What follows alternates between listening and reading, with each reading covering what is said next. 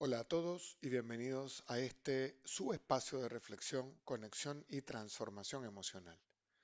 Hoy les traigo un tema muy recurrente en las sesiones de psicoterapia con mis pacientes, donde de manera recurrente plantean una sensación de estar infelices, descontentos, incomprendidos y terminan proyectando esa sensación de incomprensión en su relación de pareja, depositando la responsabilidad de su bienestar personal en el otro, en la creencia de que ese otro puede y muchas veces incluso debe hacer determinadas cosas para hacerlos sentir felices.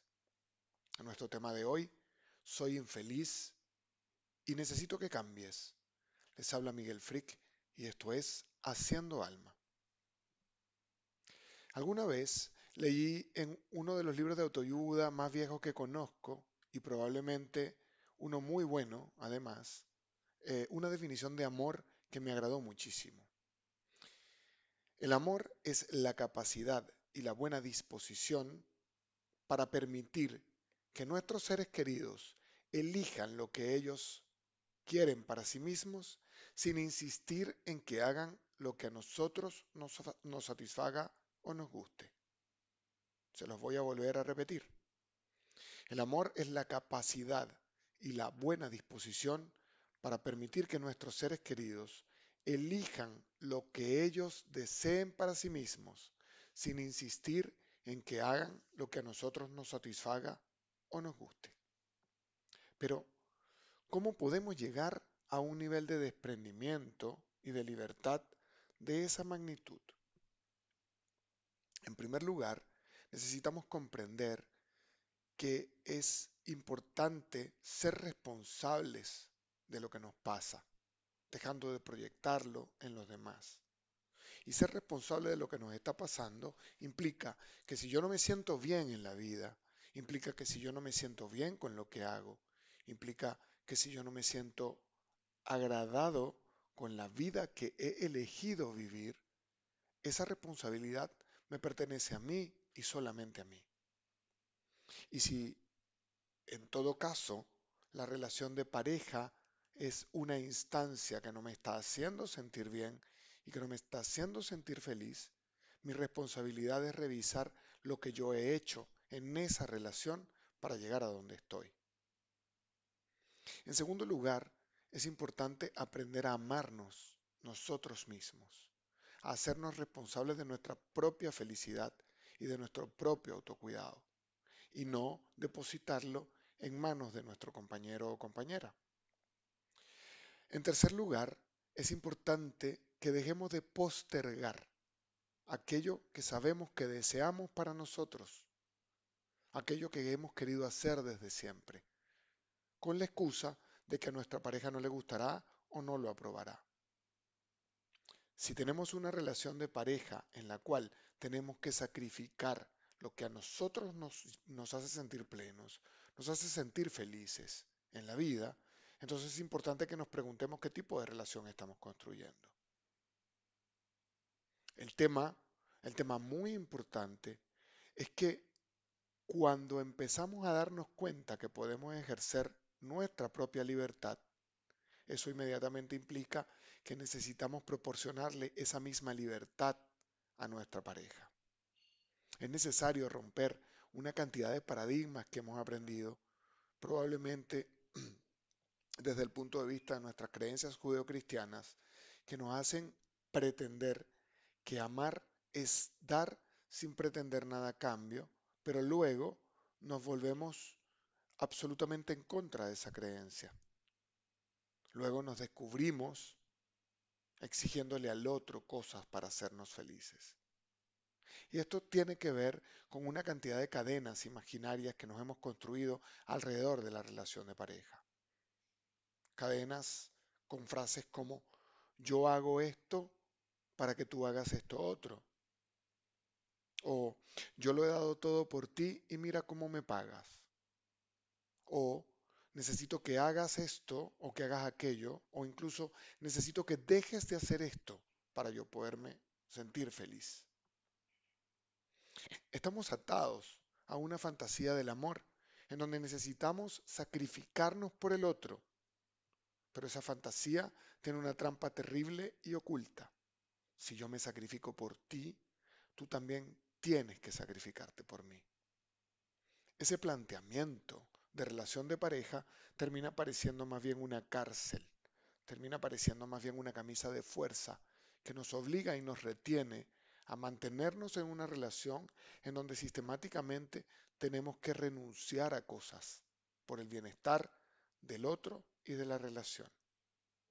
Y evidentemente, si sentimos la necesidad de renunciar a cosas que a nosotros nos gustan, inmediatamente vamos a querer pasar inconscientemente una factura al otro.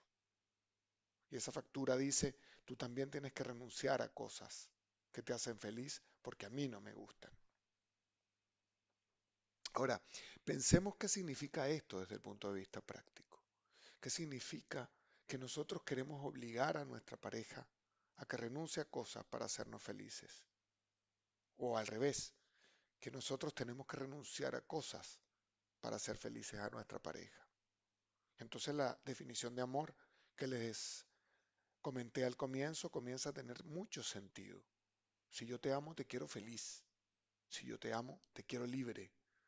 Pero sobre todo, si yo te amo, te quiero como eres. Si yo necesito cambiarte, modificarte, esculpirte para que te parezcas a lo que yo quiero, entonces quizás es más fácil buscar de una vez aquello que quiero afuera y no obligarte a ti a hacer aquello que no eres. Si necesito cambiarte para amarte, entonces ¿de quién demonios me enamoré en un principio? Si necesito producir en ti un individuo completamente distinto al que eras cuando te conocí, entonces no me enamoré de ti, me enamoré de una fantasía que proyecté de lo que en mi mente concebía como la pareja ideal. Esto es bien importante que lo reflexionemos porque terminamos proyectando una fantasía de persona ideal en aquel que nos está acompañando. Terminamos proyectando un ideal que no existe porque solo existe en nuestra cabeza pero empezamos a obligar a la otra persona a parecerse a eso.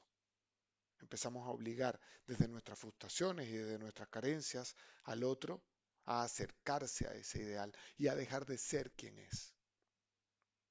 Esa fantasía es importante combatirla y es importante regalarnos la libertad y el permiso, de nuevo se los comento, de ser profunda y sinceramente quienes queremos ser y de permitirle a nuestro compañero o a nuestra compañera que sea profunda y legítimamente eso que quiere ser.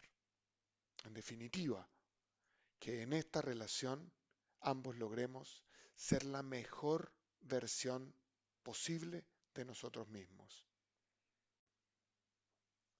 La invitación entonces es a que seamos capaces de construir un espacio de responsabilidad individual que nos lleve a construir nuestro espacio de felicidad y nuestro espacio de plenitud personal y que seamos capaces de ofrecérselo a nuestra pareja. Que nuestra pareja también sienta profundamente un espacio de libertad, un espacio de libre desenvolvimiento de quien es, para que pueda retornar en ambos sentidos un espacio, un ambiente de comodidad y de desarrollo desde nuestra plenitud y desde nuestra capacidad innegable de ser quien somos. Gracias por compartir una vez más este espacio de reflexión personal. Por favor, replica este contenido para apoyar a muchas personas a las que esta información puede resultarles útil desde este espacio en la inmensa vastedad del mundo digital, mi alma saluda a tu alma. Recuerda que soy Miguel Frick y esto es Haciendo Alma.